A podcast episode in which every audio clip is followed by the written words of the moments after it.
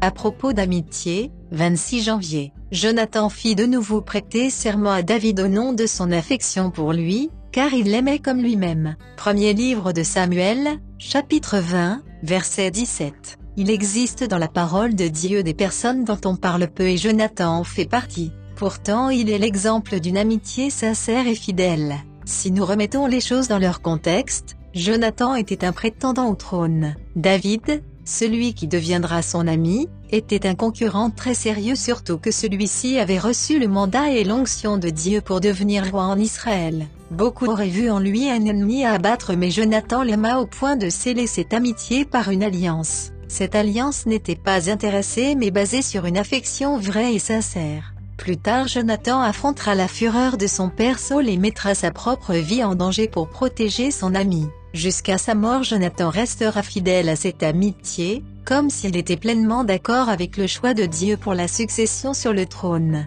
Devant cet exemple, pouvons-nous soupeser le poids de notre amitié envers les autres? Sommes-nous capables de nous effacer devant les choix de Dieu? Plus, sommes-nous disposés à aider les autres à atteindre leur plein potentiel Quitte à nous mettre dans une position délicate, je nous souhaite à tous d'avoir des amis de la trempe de Jonathan, et d'être pour nous David des amis aussi fidèles et loyaux.